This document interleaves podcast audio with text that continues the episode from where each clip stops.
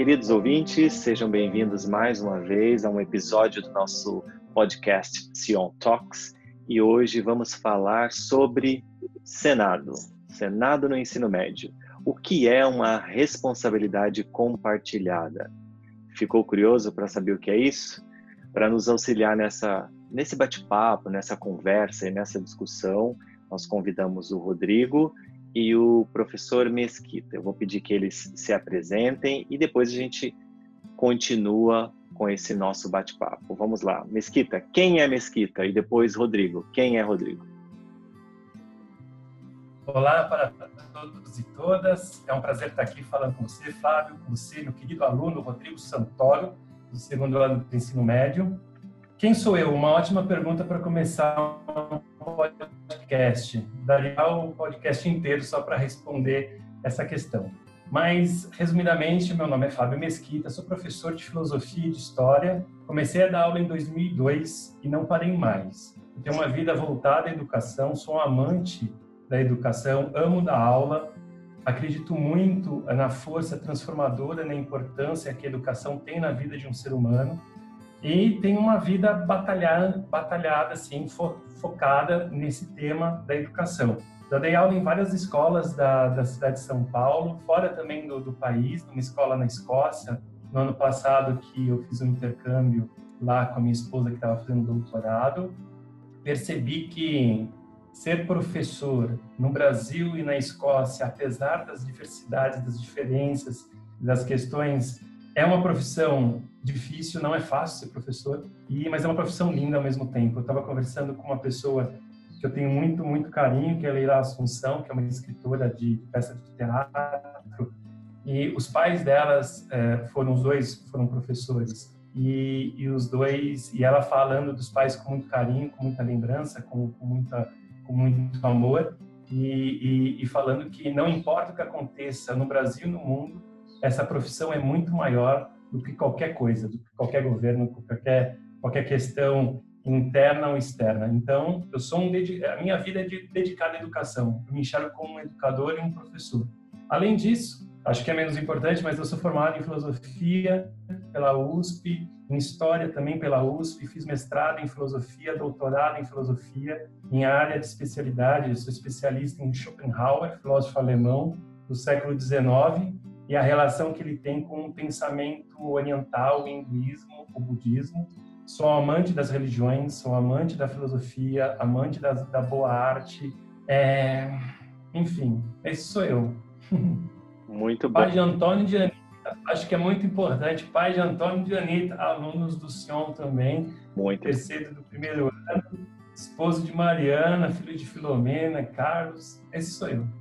Viu como é difícil, mas não é tanto. Você já deu várias pistas importantes. Agora a gente já tem uma ideia de quem é você. Rodrigo, agora a bola está contigo. Quem é Rodrigo Santoro?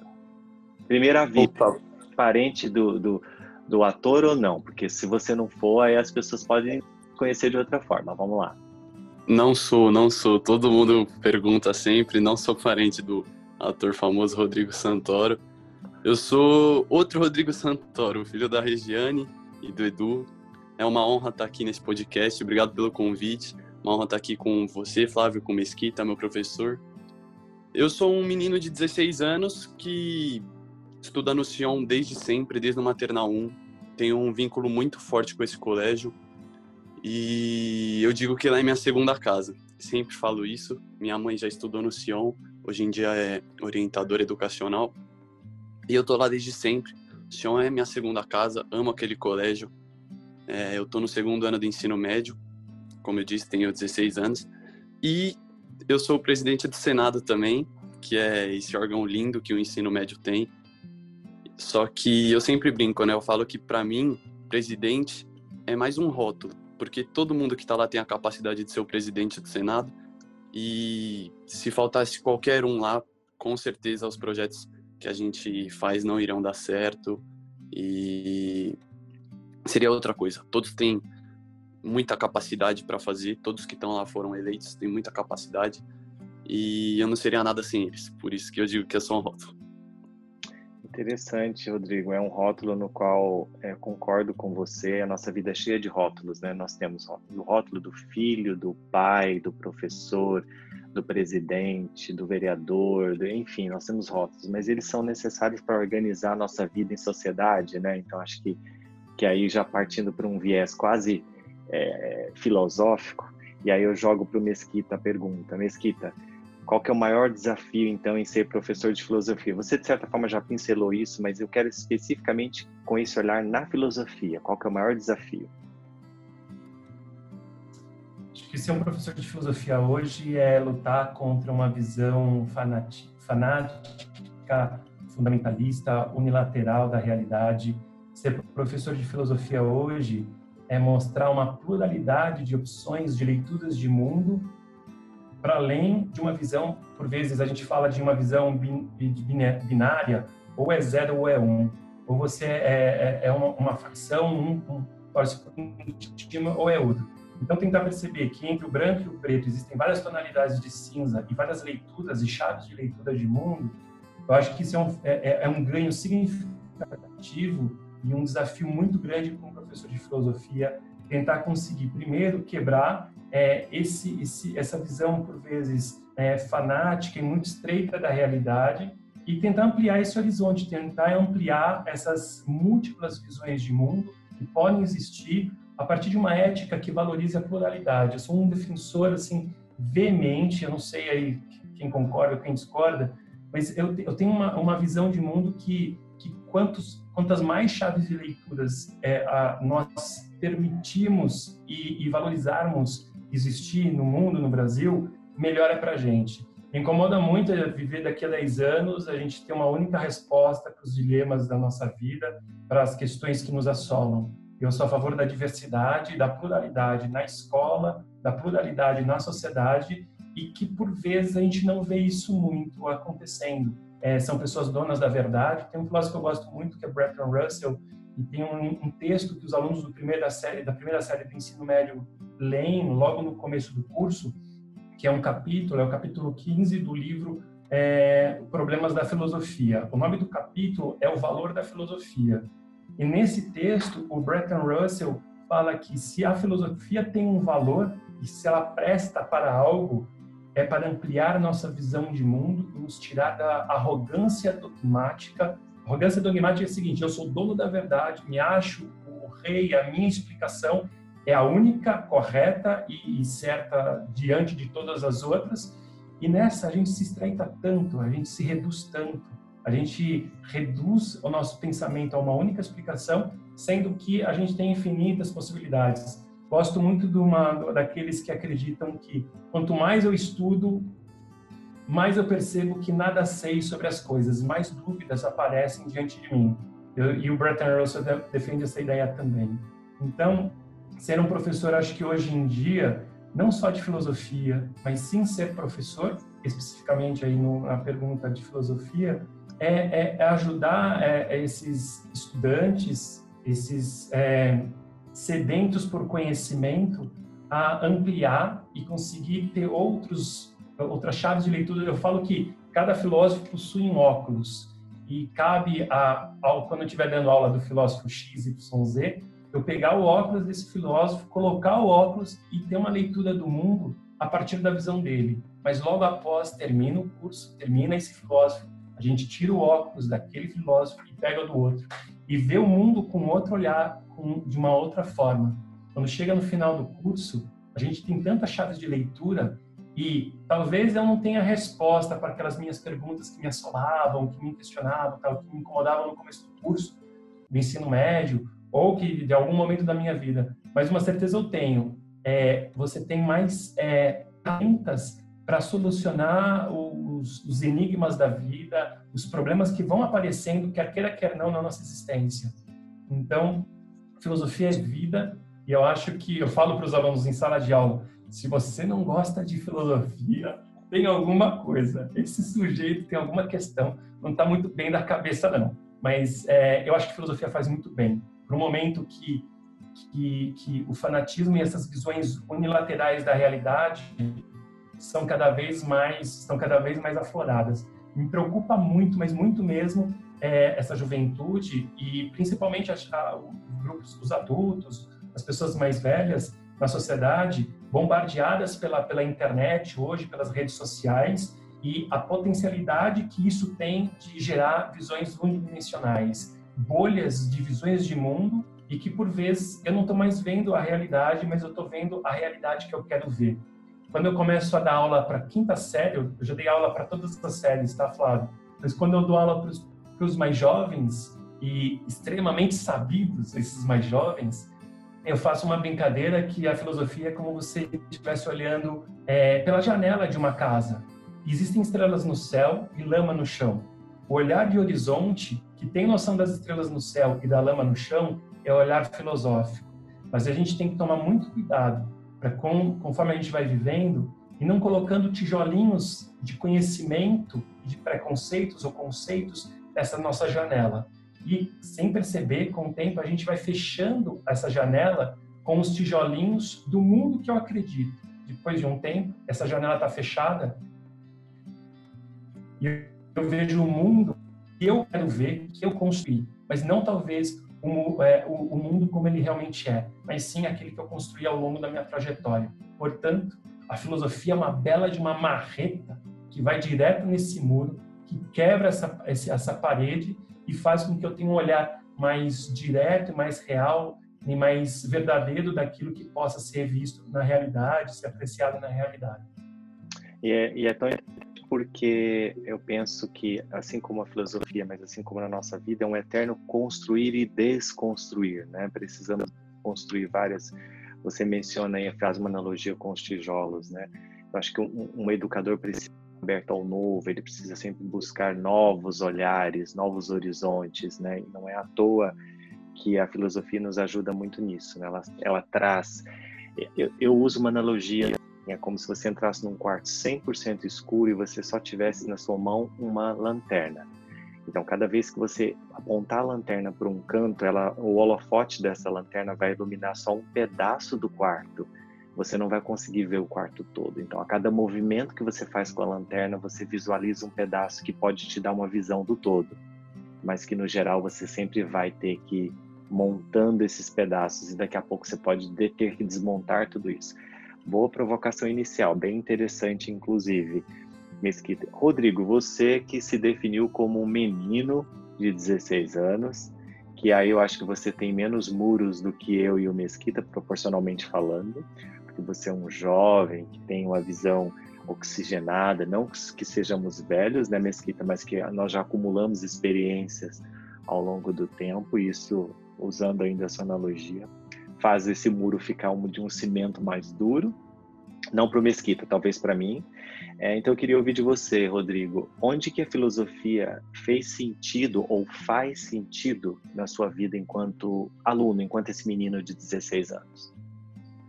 Olha, Flávio, eu acho que além de um papel muito importante, né, que pô, a gente no ensino médio sempre está pensando muito em vestibular, em Enem, e eu acho que a filosofia é mais do que esse papel, sabe? Assim como todas as matérias.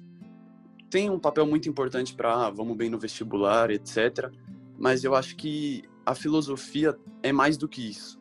Ela te ajuda a, a enxergar, é, crescer. Eu diria que ajuda na, no autoconhecimento, você aprende coisas, aprende a se questionar, é, ver se você realmente vai tomar uma decisão certa uma decisão errada se você realmente acha o que você que o que você está fazendo é certo ou errado.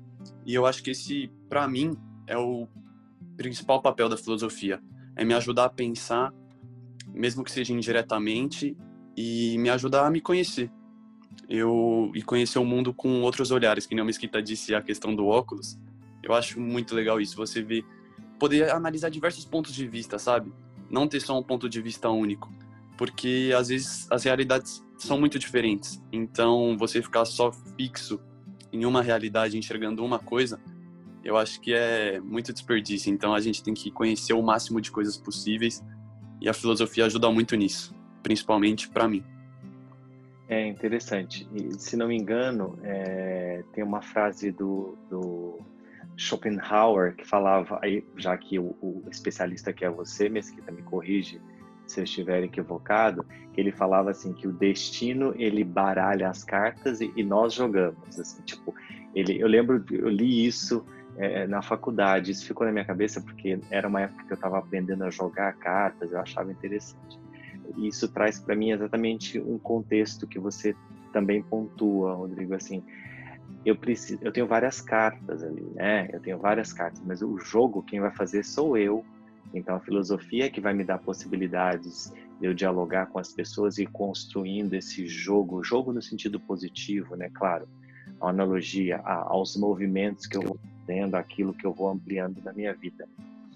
Sim.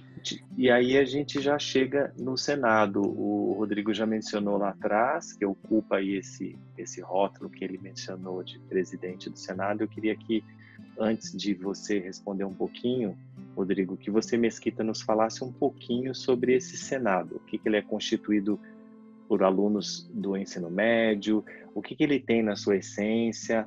Eu sei que é, ele tem a função dentre várias, de ser uma assembleia deliberativa. Quero ouvir de você se está certo esse meu raciocínio. E qual que é a grande vantagem quando a gente estimula os alunos ou as pessoas a pensar coletivamente? Senado, eu acho que é uma grande conquista dos alunos do, do Sion, pensando não é, um grupo especificamente. O Senado surgiu em 2013 então, os alunos de 2013 é, enxergaram a necessidade de uma representação estudantil e lutaram por ela e tiveram apoio de mim, de Ana Letícia, de Marcelo, professores aí de história, orientadora é, pedagógica, foi fundamental aí para a construção desse desse Senado. É, o Senado ele foi pensado durante muito tempo com a ajuda de pais juízes, pais advogados, pais médicos, para a construção de um estatuto. Esse documento que existe, que está no meu blog, que está tá na mão do, do, dos representantes do Senado, que foi um documento norteador para a construção desse Senado. Foram feitos diversos plebiscitos e, e para ouvir os alunos, para ver qual modelo de representação estudantil eles gostariam de ter, Primeiro foi um, uma tempestade de ideias, trazendo várias possibilidades de representação estudantil. E a necessidade do Sion em forma de corpo discente de ser ouvida. Então, os alunos sempre reclamavam que eram vozes solitárias ou salas solitárias pleiteando é, diversas coisas ou querendo fazer muitas coisas e não tendo uma união para realizar essas ações. Então, os alunos criaram é, modelos de representação estudantil e votaram nesse modelo do Senado. Semelhante ao Senado Federal que nós temos aí no nosso, no nosso país, a ideia de você ter vários estados, várias salas de aula, e cada estado ter três, no, no estado no, no Brasil são três representantes, mas o Senado sionense pensou em dois representantes de sala. Não importa se no terceiro eu tenho 40 alunos e no primeiro eu tenho 20 é uma representação semelhante ao Senado é, do, do nosso país. E, da mesma forma, esse Senado reunido para deliberar, para é, gerar as deliberações necessárias. No estatuto está escrito em dois momentos de assembleia. Os alunos têm assembleias, é, tanto a assembleia macro, que a gente pensa que é uma assembleia de todos os representantes do Senado, que é o aluno Rodrigo, Rodrigo Santoro, ele, ele se coloca aí como presidente, ele é o presidente do Senado, ele foi colocado nesse posto, então ele, ele que vai gerenciar essa assembleia só dos representantes, então cada sala tem um número específico de representante, eleito de modo democrático, com uma eleição muito transparente, muito justa, todo o processo eleitoral é muito justo, muito transparente, com o objetivo de igualdade entre os participantes, para não ter nenhuma preferência e também não para não ter nenhuma é, é, propaganda é que quem tiver mais, talvez, mais benefícios de gastar mais dinheiro para fazer, não tem nada disso. É mais no gogó e nas ideias e no momento aí de você conversar com seus seus colegas para saber quem você vai votar. E o que eu digo para os alunos mais importante para saber, para escolher um, um candidato, é saber a trajetória de vida dessa pessoa. Então, até agora, a gente vai para a eleição de vereadores e prefeito, ao invés de a gente ficar vendo Fla-Flu, aquela torcida, os debates, que às vezes parece mais um circo, onde que parece que há falas às vezes exageradas e que geram maior audiência, são valorizadas tanto pela mídia quanto também pelos, pelos, pelos políticos envolvidos no debate. Já vista a, o debate estadunidense recente para a presidência da, da República dos Estados Unidos. Então, todo um fla Então, não tem isso. Tem o quê? É você pensar a trajetória dessa pessoa, ver a trajetória dessa pessoa e votar a partir dessa trajetória. E, além disso, momentos de propaganda, que é um momento muito igualitário. Mas, voltando aqui, então, o, o Senado tem essas assembleias macros, pensando agora na, na estrutura do Senado, a assembleia macro, envolvendo só os senadores, e assembleias de sala de aula, que eu acredito que é o coração do Senado. A assembleia da sala de aula é quando você ouve todos os alunos, de modo igualitário, todos os alunos podem se posicionar e têm a liberdade de se posicionar, trazendo ideias, trazendo reclamações, é, trazendo então, voltando aqui, trazendo ideias, colocando reclamações, é, tendo as pautas mais diversas de modo igual, se posicionando numa rota em que todos ficam em círculo debatendo e conversando sobre as questões que, que, que os envolvem, que, que, a, que a pauta está determinando. Então, é, como eu disse, aí já está acho que no oitavo ano do Senado, é uma conquista dos alunos, acho que é o mérito, o grande mérito desses alunos que, que têm aprendido muito e vendo como o jogo político é difícil. O objetivo desse Senado é introduzi-los a uma visão mais cidadã da vida, uma, uma, uma, não ser só um mero espectador do que acontece na escola, com os professores, com os coordenadores, com, com os pais, com os próprios alunos, mas é também se sentir participativo no processo de, de, cidadania, da construção da sua própria cidadania e da comunidade que você habita. Então, se vê realmente como agente político, fazendo política e interferindo aí naquilo que pode ser decidido, obviamente, a partir da estrutura de um Senado e da limitação que o grupo estudantil possa vir a ter. Né?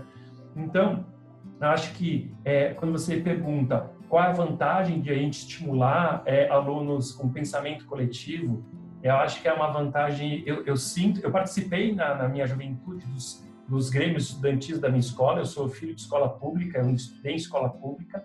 E no meu ensino médio eu participei é, ou como é, grupo principal do Grêmio Estudantil, ou aquele que perdeu a eleição, mas está ajudando o principal. Isso foi muito significativo para mim, foi marcou muito a minha trajetória no ensino médio. E eu vejo que esses alunos têm também essa, esse tipo de experiência, poder pensar coletivamente e ver como é difícil pensar coletivamente, como é difícil a gente ter várias iniciativas. E o que eu falo para eles, acabar e terminar, acabativa, como a gente costuma dizer, as acabativas são muito mais difíceis do que as iniciativas. Então, são um monte de ideias e quando você percebe que essas ideias são muito difíceis de serem aplicadas, você começa a, a, entender como funciona o jogo político e os interesses que são diversos. Então, eu acho que é o Senado, para além, acho que, o que eu falo para Ana Letícia, e falo para você também, Flávio, e para todos os demais, mesmo se tudo der errado e nada os alunos fizerem durante o Senado, eles já aprenderam muito, porque a experiência, o processo do Senado é fundamental, ele é muito rico em desenvolvimento de inúmeras habilidades, habilidades socioemocionais, habilidades é, intelectuais, é um campo da diversidade e para você também aprender a, a, a, alunos que eram muito acanhadinhos. Eu lembro o ano passado tinha duas alunas mais tímidas. No Senado elas se transformam, elas aprendem, quebram a timidez e se descobrem, se descobrem como agentes sociais importantes que podem fazer a diferença num grupo. Muito bom. E aí é, você trouxe esse viés de todo um contexto histórico, de como o Senado foi constituído, qual o objetivo, quais as vantagens. Eu pergunto para você, Rodrigo, é, olhando agora nesse outro viés, enquanto aluno, enquanto representante do Senado, quais são os grandes ganhos que o Senado trouxe para os alunos? O Mesquita já trouxe a opinião dele, quero ouvir a sua. Qual a sua função nesse sentido? Como são escolhidos os representantes de cada série?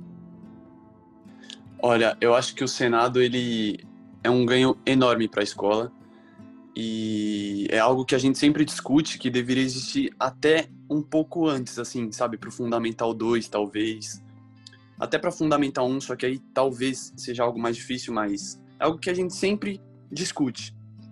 E o Senado, eu vejo como sua principal importância, com certeza, é a representatividade estudantil.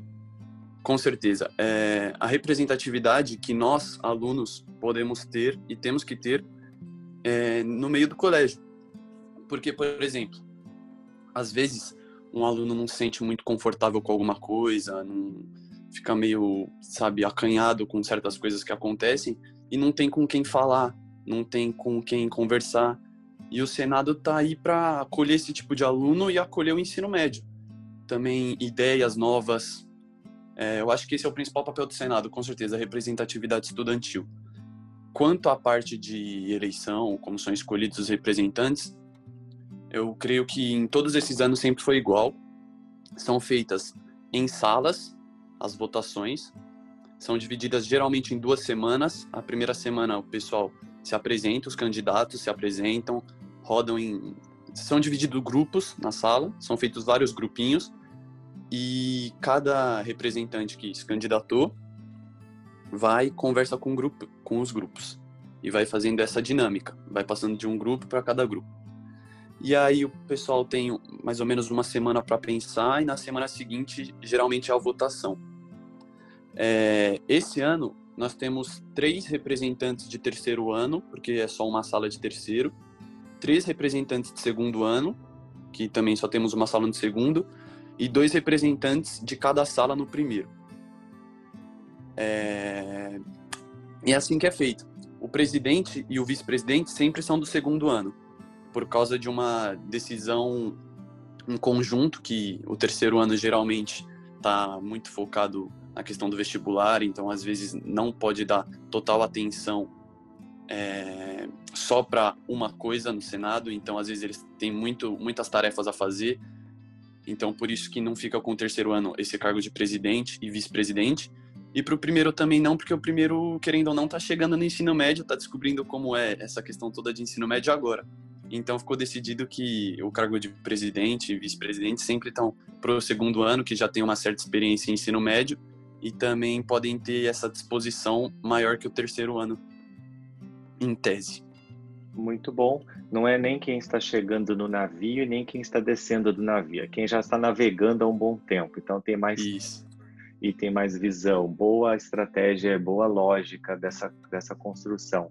E aí, é, na sua opinião, obviamente, ah, Rodrigo, o que que, que vocês, o que que vocês jovens buscam hoje em termos de aprendizagem? Assim, quais são as maiores áreas de interesse?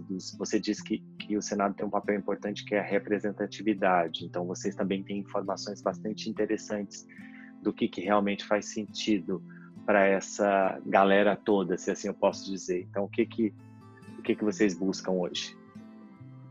Olha, essa pergunta é bem difícil, viu, Flávio? É, eu acho que é uma pergunta muito assim pessoal, né? De cada um. Eu acho que as pessoas são muito diferentes. É isso que é maravilhoso no mundo, né? Todo mundo, ninguém é igual. Então, todo mundo tem opiniões completamente diferentes. Em questão de aprendizagem, é algo que está em constante mudança, né? Toda hora tem ideias novas para em questão de aprendizagem, área de interesse. Então, eu acho que falando em um geral, os alunos eles têm vontade de, como eu posso explicar, ter na escola esse lugar de carinho, sabe? Um lugar que você possa se apegar e realmente se sentir bem lá dentro. Pelo menos é o que eu sinto de um geral. E o Sion sempre tem isso, sempre teve isso muito, muito bem colocado na instituição, que é essa questão do, do afeto, sabe? Que essa relação que a gente tem com os professores, com direção, orientação. E eu acho que isso é muito importante, que eu não vejo colégios. E, num geral, eu colocaria esse carinho que o Sion tem, que a gente chama né, do carisma de Sion. Esse carinho, essa união toda que o Sion tem, eu acho que com certeza é o mais importante, não só em uma questão de aprendizagem, mas em uma questão social também dentro do colégio, que influencia na aprendizagem. Quanto à área mais de aprendizagem em si, eu acho que o aluno ele quer descobrir novas coisas. Como o Mesquita colocou no começo, é, o mundo está aí para ser descoberto, né? É, dos óculos. Eu achei muito legal essa, essa analogia que o Mesquita fez dos óculos. Achei muito legal e eu acho que é bem isso mesmo. É bem por aí. Descobrir várias coisas, é, mergulhar de de verdade assim na matéria, sabe? Conhecer. E esse é o papel da escola também, tirar as dúvidas e ajudar a gente a entender cada vez mais sobre um pouquinho do que é esse mundo gigante que a gente vive. É interessante. E, e quando Mesquita falou dessa analogia do óculos, eu também é, internamente fiz a analogia do que hoje em dia se fala muito do socioemocional, da empatia. Eu também preciso, é, eu costumo dizer, empatia não é se colocar no lugar do outro. Eu, Flávio, não acredito que ninguém consiga se colocar no lugar do outro. Seria muita ousadia da nossa parte. É impossível você se colocar no lugar do outro, porque você não viveu o contexto do outro, você não sabe o que ele passou na totalidade. Eu acho muito difícil. Tem uma expressão em inglês que chama walking your shoes, que é, que é como se fosse caminhar com os sapatos do outro, para você sentir onde aperta os calos, a textura, o movimento. Então, acho que esse olhar, e aí, eu, quando Mesquita falava, bom, a cada novo filósofo eu visto esse sapato, eu, eu coloco esses óculos, esse olhar é muito importante para a educação, né? porque senão a, a, educação em si só ela contradiz muitas coisas, né? Não estou falando só de teoria, de autores, estou dizendo de, de conhecimento que ao longo do tempo nós fomos acumulando, coisas que hoje, sei lá, hoje se encontrou e comprovou água na Lua, antes era impossível isso, então, talvez nem se pensava que existia isso. Então são coisas que ao longo do tempo nós vamos colocando novas lentes, né, ao nosso ao nosso olhar. Enquanto vocês falavam, eu eu fiz essa analogia internamente. Mesquita, agora olhando para o viés professor, educador, o que que você acredita que, que esse educador de hoje ele precisa ter e também ser, né, claro, para garantir uma melhor aprendizagem dos alunos? Eu sei que em uma época onde a tecnologia ela está presente em quase todos os aspectos da nossa vida, como o professor precisa se posicionar diante disso, na sua opinião?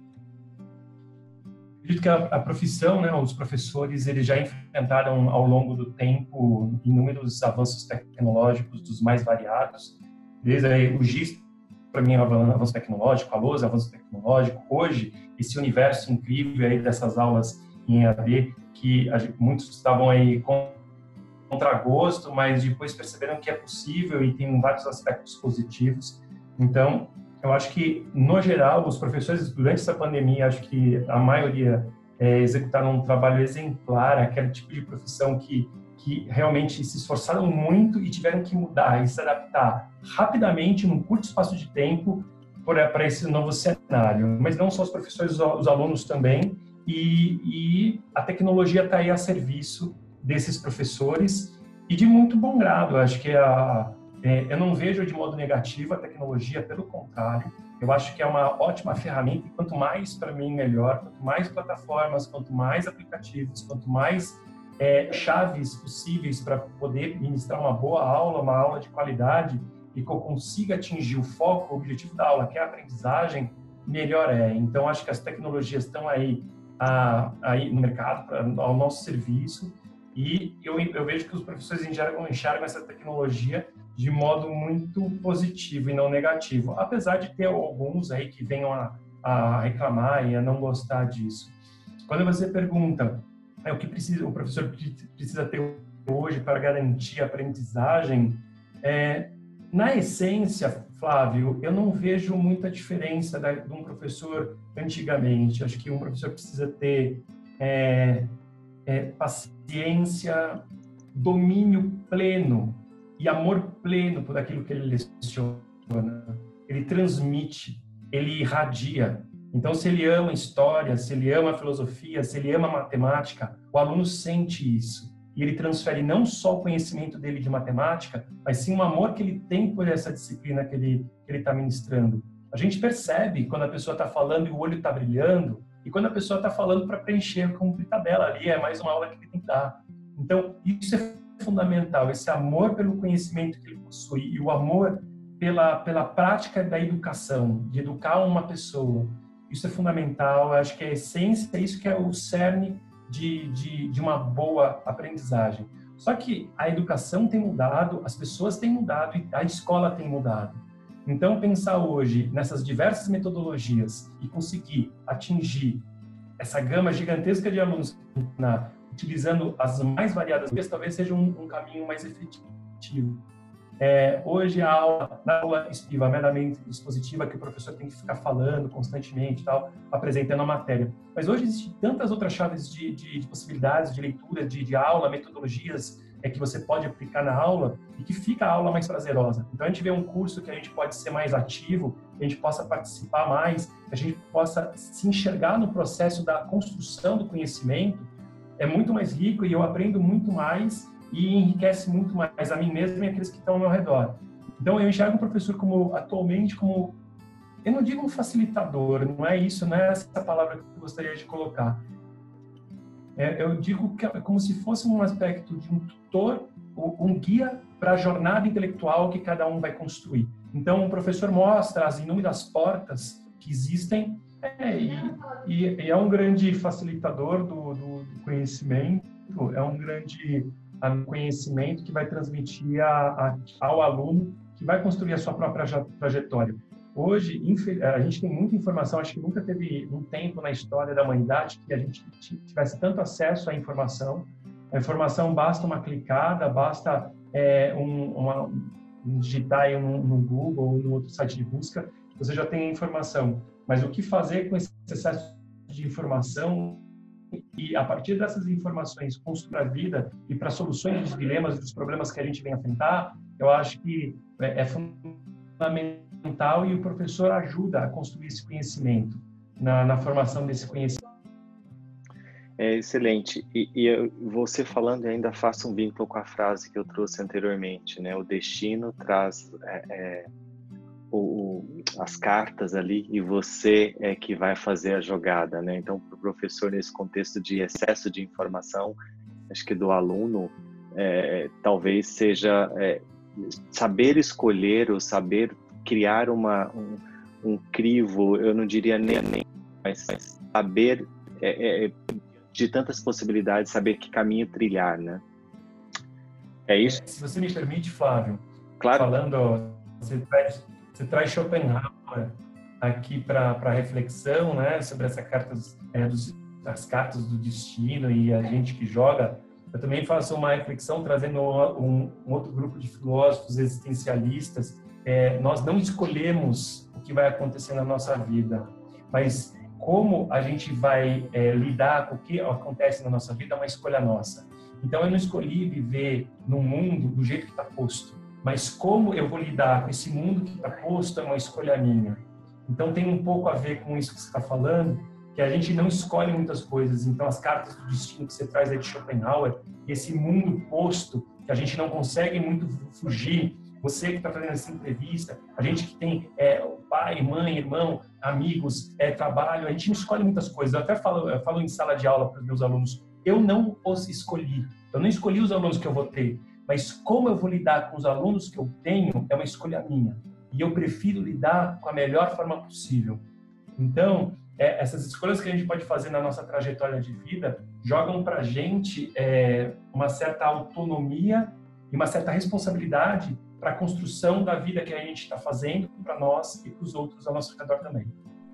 Excelente, excelente é, encaminhamento da nossa, do nosso bate-papo. Rodrigo, e aí, agora voltando, na verdade, voltando, nós nem saímos, estamos ainda dentro do, do, da, da, temática Senado, por que não? O que, qual que é o aspecto, então, você como presidente lida com essas necessidades, a representatividade desses alunos, então, qual que é o aspecto mais positivo e o aspecto mais difícil quando a gente fala em trabalhar com decisões compartilhadas, porque cada um pode querer uma coisa, enfim, é o dilema eterno, né? Como agradar a todos? Será que eu tenho que agradar? Qual que é o, o aspecto positivo e o mais difícil, em sua opinião? Olha, Flávio, eu acho que você já muito bem colocou. A gente nunca vai conseguir agradar todo mundo. Isso é um fato. É, é algo que eu na minha visão, o ponto mais difícil de trabalhar com decisões compartilhadas é o ponto mais fácil também, que é a questão de que você sempre vai ter mais alguém, entendeu? Você sempre vai ter mais alguém para te ajudar. E isso pode ser difícil, mas também pode facilitar muito.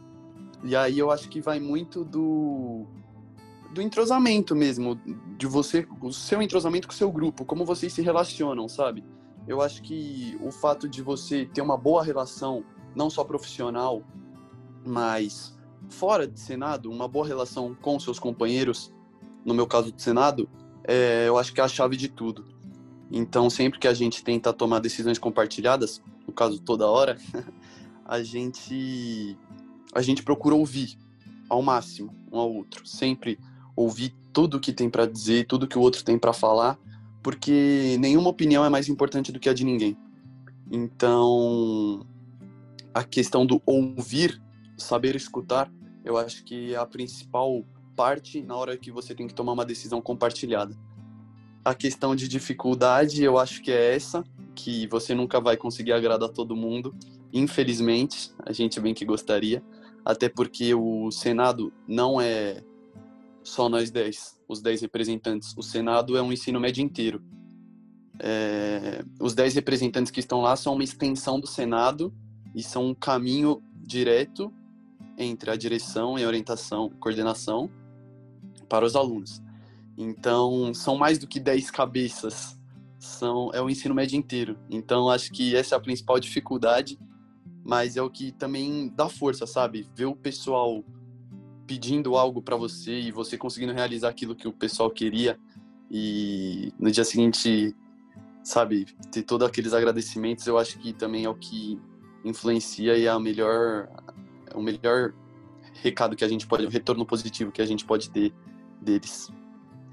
É, e esse papo tá ótimo, eu sei, e a gente passaria mais horas aqui, é, mas infelizmente tem uma questão logística, nós não podemos cansar os nossos, os nossos ouvintes, mas para encerrar eu queria que vocês contassem ou dissessem quais são os diferenciais, enfim, o que pontos vocês salientam no Colégio Sion, assim, o que, que o Colégio Sion tem que vocês consideram um grande, um grande diferencial, um grande avanço para os alunos e para a comunidade. Queria ouvir você primeiro, Rodrigo, depois o Urso Mesquita e a gente eu trago uma última frase para a gente finalizar.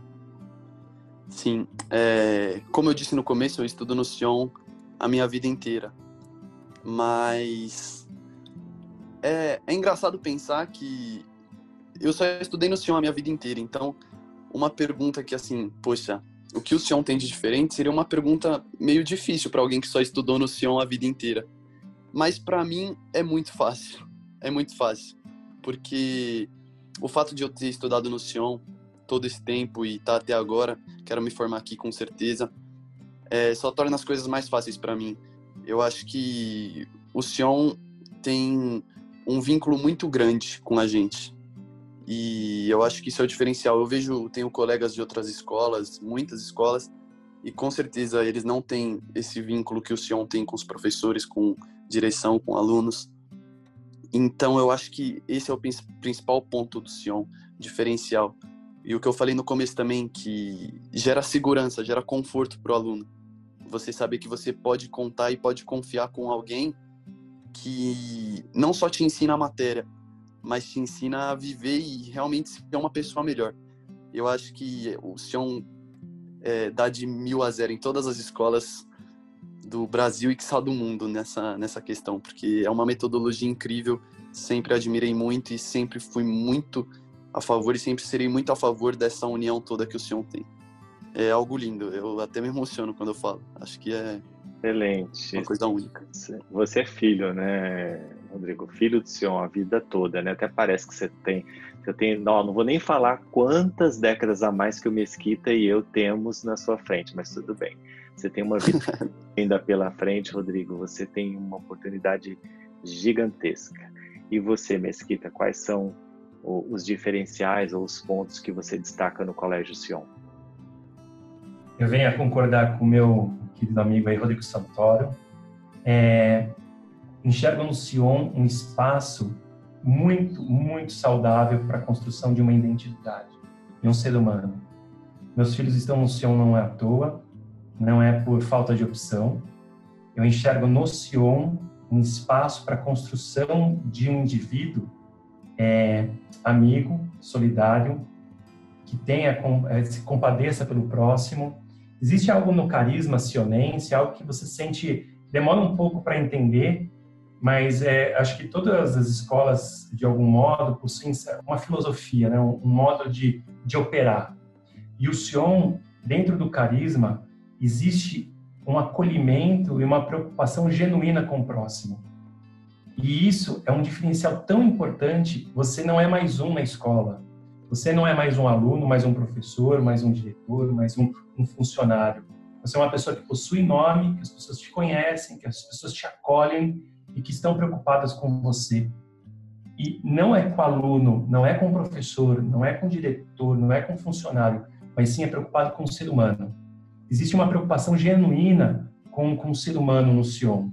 E isso é muito saudável para a construção de qualquer identidade, para a construção de qualquer ser humano que está aí no seu processo de conhecer o mundo. Portanto, às vezes a gente fica pensando, ah, mas é, a gente, às vezes, os pais ou os educadores, a gente fica pensando mais no conteúdo e às vezes o conteúdo a gente corre atrás. Eu, por exemplo, eu tenho acho que 20 e alguns anos estudando filosofia e tem muitos filósofos que ainda não sei, que eu não estudei. E quando eu quiser, eu vou lá, pego um livro, leio e vou atrás.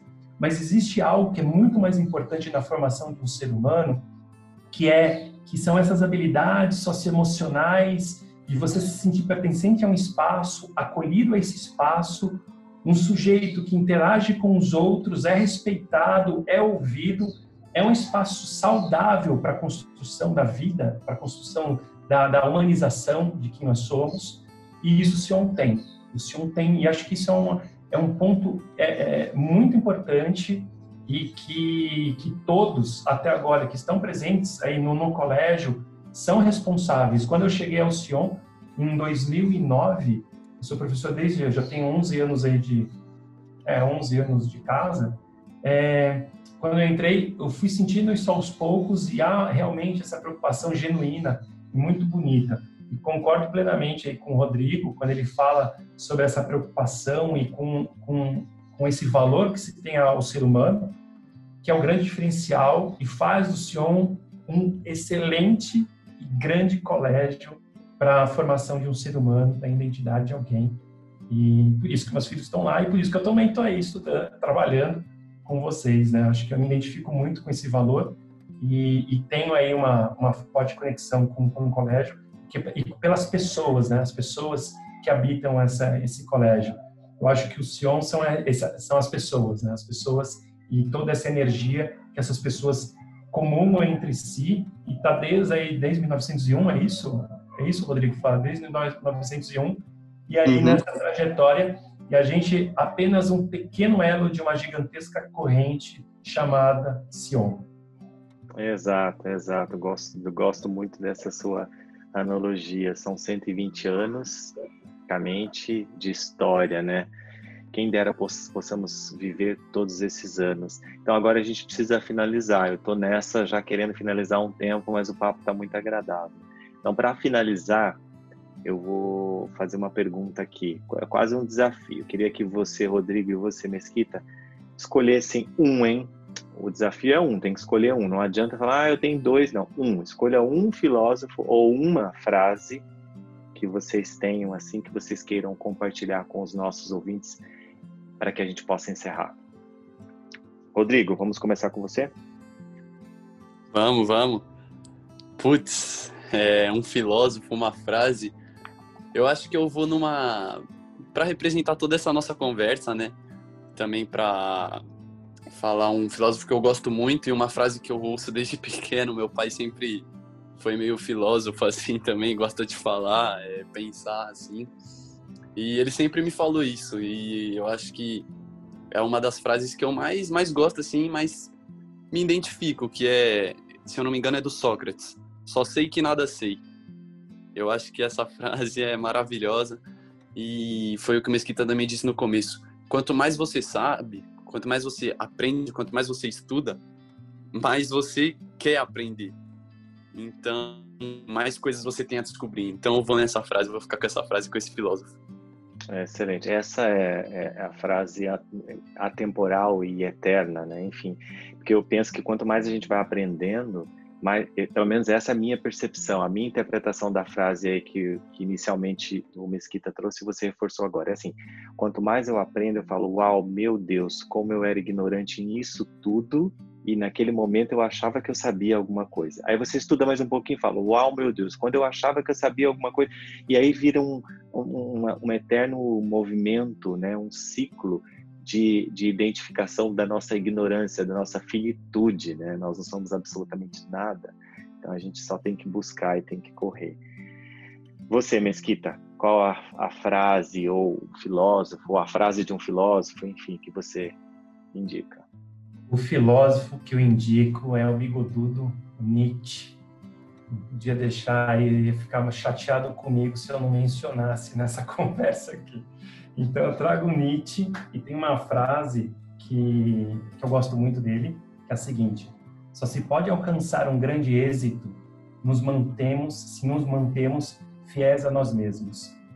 Então existe algo na filosofia nietzschiana que é do Ubermensch, além do homem, do super-homem, que está ligado a uma autenticidade, uma verdade consigo mesmo, seus valores e você não se corromper pelo sistema, pelo espaço em que você vive, pelas outras pessoas, não se seduzir pela, pelas, pelos apelos dos sentidos, pelos apelos que nos desvirtuam um pouco do nosso caminho, naquilo que a gente acredita. A gente tem que ser um pouco Diógenes, o cínico, que caminhava pelado com uma lamparina em plena Atenas para iluminar o caminho dele, porque ele sabia que ele estava entrando na polis. E na polis são os apelos dos sentidos daquilo que é supérfluo, daquilo que não é necessário. Voltando aqui para Nietzsche, eu acho que cada um de vocês, cada um, Rodrigo, Flávio, os ouvintes também, cada um de vocês tem algo que acredita muito e que você é muito fiel a esse valor e que faz parte de quem você é. Seja muito honesto consigo mesmo e valorize muito isso. E ame muito isso. Só assim, talvez, os outros também vão poder ver o brilho que você enxerga em você mesmo. E aí, gente, é só alegria. Você vira uma, uma grande bola de fogo iluminando beleza e amor por aquilo que você acredita para os demais que estão ao seu redor.